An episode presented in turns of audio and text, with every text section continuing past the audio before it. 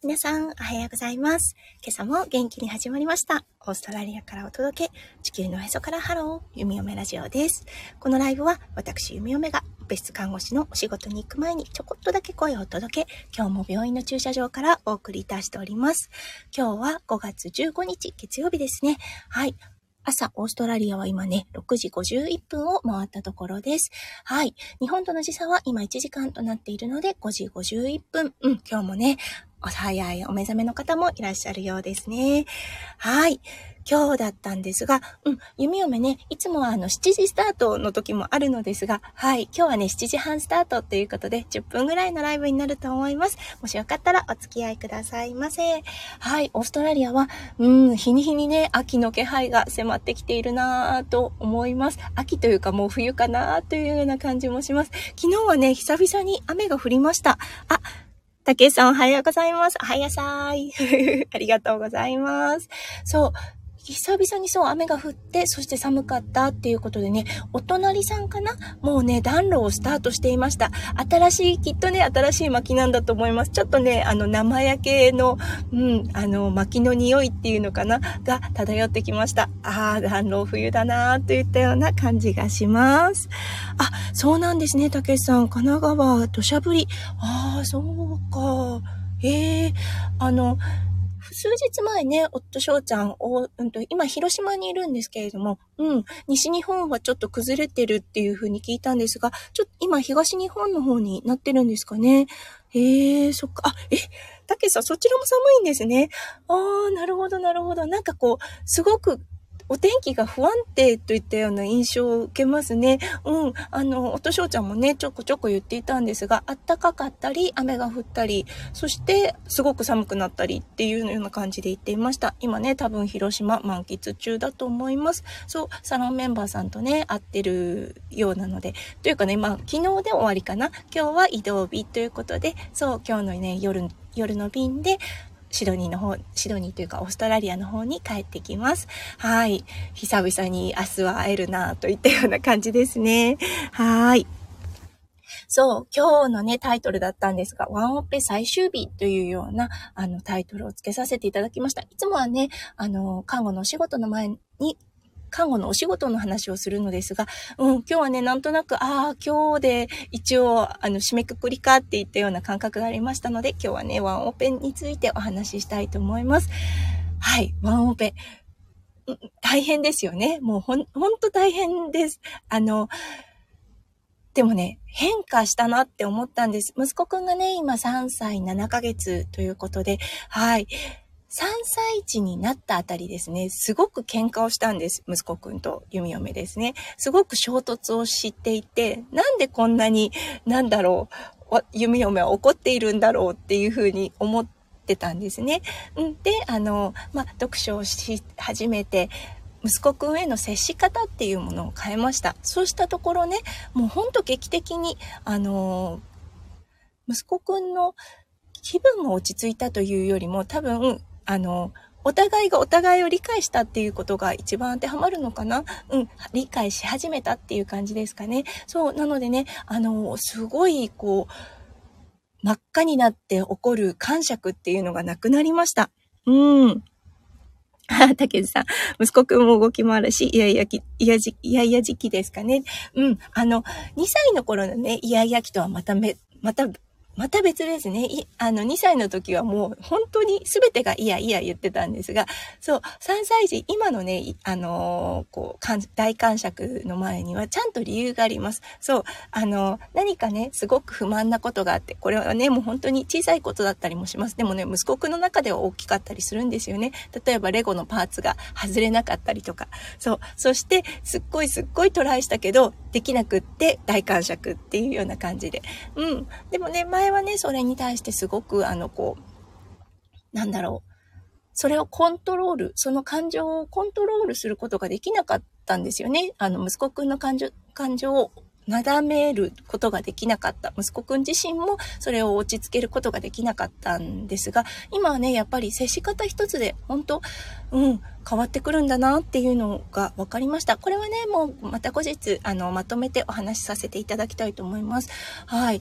でね、だから、あの、衝突がなくなった。うん。確かに感触はあります。起こることはありますが、そこまで長引かない。弓嫁も振り回されないといったようなね、感じになったんですよね。そして迎えた今回の、えっ、ー、と、ワンオペ。あの夫翔ちゃんのね、サロンメンバーさんだったり、夫翔ちゃんのあのセミナーを受けた方からね、すごく温かい言葉をね、日々かけていただいてるんです。ワンオペ、ワンオペお疲れ様です。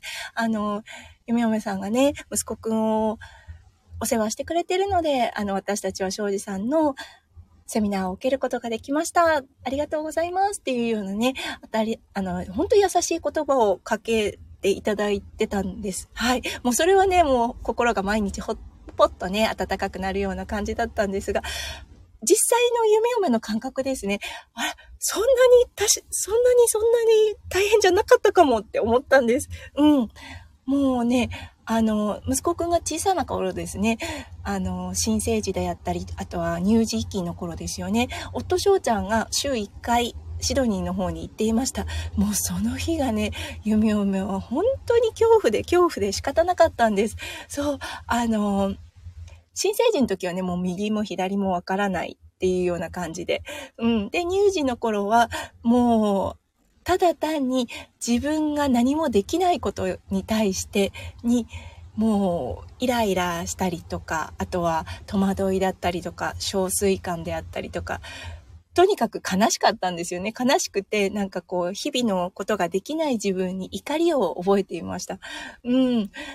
そう、育児書とかにもね、たくさん書いてありますよ。ね、いいんですよって、あの、例えばね、何もできなかったもそれでもいいっていう風に書かれているんですが、弓嫁はね、その時その言葉がすんなりとね、受け取ることができなかったんです。そう、長い間ね、ちゃんと自分の家をであったりとか、あのね、清潔感を保って、日々のね家事っていうのもしながら仕事もしながらっていうのをやってきたのが急にねそれができなかったってなってそこに対してねものすごくフラストレーションを溜めていました。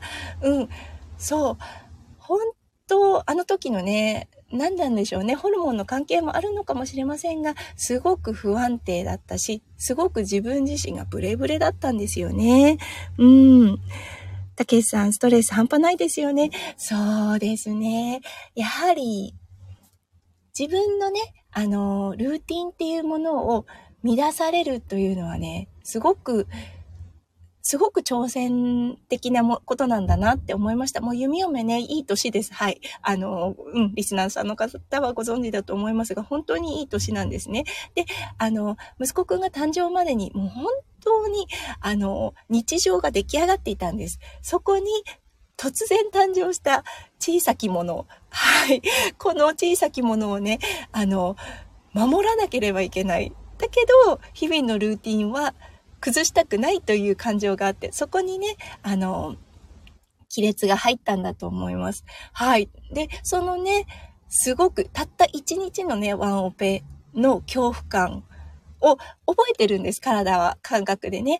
で、あの、やっぱり夫翔ちゃんがね、あの、日本に帰るときってちょっとドキドキするんです。でも今回ね、今回が一番楽だったなっって思います。長さ的にもね、2週間ではなくって、今回は10日間だったのかな？うん。なのでね、それもあると思いますが、うん、あの、あとは、なんだろうな。あとはね、自由があるっていうことだと思います。そう、弓嫁、苦手ではありますが、やっと自分で運転っていうものをね、し始めてます。そう、あの、確かに車はね、1年前からあるんですが、本当に必要な時だけしか動かさない車なんですね。例えばお仕事に行くとか。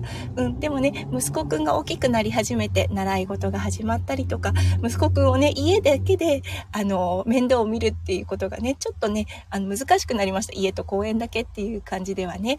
うん、なので、やはりね、あの、車を使って出なければいけななくなってきました。それもあってですよね。そう、自分で運転をして、自分でカフェに行って、そう、あの、好きなコーヒーを飲んだりとか、ほっとしたりであったりとか、息子くんを遊ばせてあげる。そう、息子くんを違った環境に連れて行って、その笑顔を見ることで弓嫁自身も、こう、あの、癒されるといったようなね、感覚になったんですよね。うん、そう、だからね、今回のワンオペ、うん、一番安定していたなと思いました。これはね、もう本当に息子くんのおかげでもあります。そしてね、周りの方の支えもありますよね。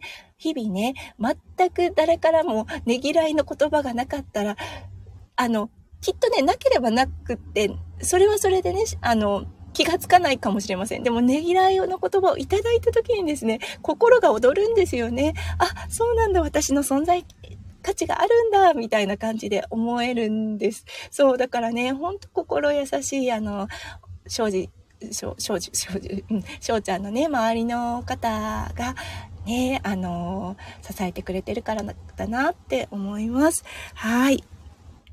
うん、うんと、なんだろう、これは、たけしさん。あれ？何必要？あ、うーん。なんだろう、これ。ない、必要ですよね。うん。夫必要ですよね。なんですよね。うん。はい。なんです。だからね。あ、車か。ごめんなさい。車ですよね。多分ね。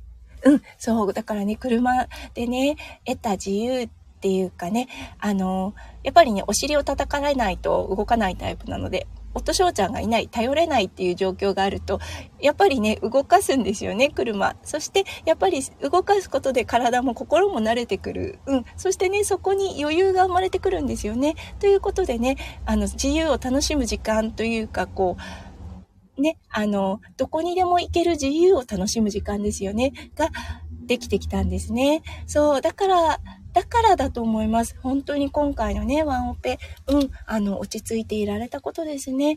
はい。本当あのー、うん。弓嫁自身もね、息子くんも、そして夫翔ちゃんもね、ああ、日々成長してるんだなっていうことを、これ子育てしてなかったら、やっぱり気がつくことができなかったので、そう、本当にね、あの、本当人生遅くに授かったね、命なんですが、はい、あの、授かれてよかったなと思います。新しい世界をね、私と夫翔ちゃんに見せてくれているなと思います。はい。あー、誠さん、ゆみおめさん、おはよう、とのことで、おはようございます。ありがとうございます。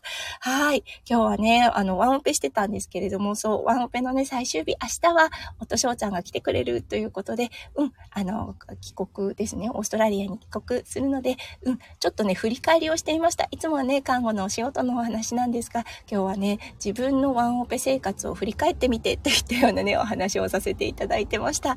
はい。本当に、うん、人生どこでね、どんな学びがあるかわからないですが、機会をいただけること、そこにね、あの、そ、そう、そのね、うん、そうですよね。その機会をいただけたことにね、感謝すべきだなと弓嫁は思いました。はい。今日はね、息子くん、朝ね、あの、やっぱり、学校行き大嫌いって言いながら、連発しながらですね、あの登園してくれました。そう。うん、学校自体で学校が嫌いっていうわけではないんですが、おそらくね、多分、弓嫁とバイバイっていうのが嫌なんだと思います。うん。あの、ちゃんとね、掘り下げて聞いてみると、この先生は嫌いなの？この先生が嫌なの？って言うと、この先生は好き。この先生も好きって言ってます。で、お友達が嫌なの？って言ったら、この友達も好き。みんな好きっていうので、うん。あの、ただ単にね、やはりね、こう、慣れた環境、慣れた人のから離れるっていうのがね、嫌なんだろうなって思います。うん、おそらく今日の午後、迎えに行った時はね、満面の笑顔で迎えてくれると思います。はい。誠さん、はい。ちゃんと、ちゃんと、あ、ちゃやっと帰ってくるんだ。よかったね。はい、ありがとうございます。うん、今回はな、うんと、10日間かな ?10 日間の工程を経て、はい、オーストラリアに戻ってきてくれます。うん、ほんとね、あの、外に外に出てく旦那さんです。開拓者の方なので。はい、でもね、夫翔ちゃん頑張ってくれているから、夢嫁もね、安心してこの国で子育てができるので、もう本当に感謝の感謝の感謝、感謝の気持ちでいっぱいです。はい。それではね、週始めの月曜日ということで、皆さんにいろいろね、プランを立ててる方もいらっしゃるのかな？うん。あの、読み読みは本当、また日常に戻るといったような感じですが、今日一日の看護ね、うん、今日は7時半スタートなので、おそらく緊急手術室ではないと思います。どんなね、出会いがあるかわからないですが、はい。とにとにかく、あの、マスク越しではありますが、笑顔をね、絶やさず、はい。患者さんの不安をね、取り除けるような看護を目指していきたいと思います。皆さんもね、お仕事もあるでしょうし、プライベートライフも充実していることを、ゆみゆめ心からお祈りいたしております。誠さん、ありがとう、またね。ということで、誠さん、ありがとうございました。たけしさん、ありがとうございました。はい、皆さんの一週間がキラキラがいっぱいいっぱい詰まった素敵な素敵なものでありますよう、ゆみゆめ心からお祈りいたしております。それでは、行ってきます。そして、いってらっしゃい。じゃあね。バイバーイ。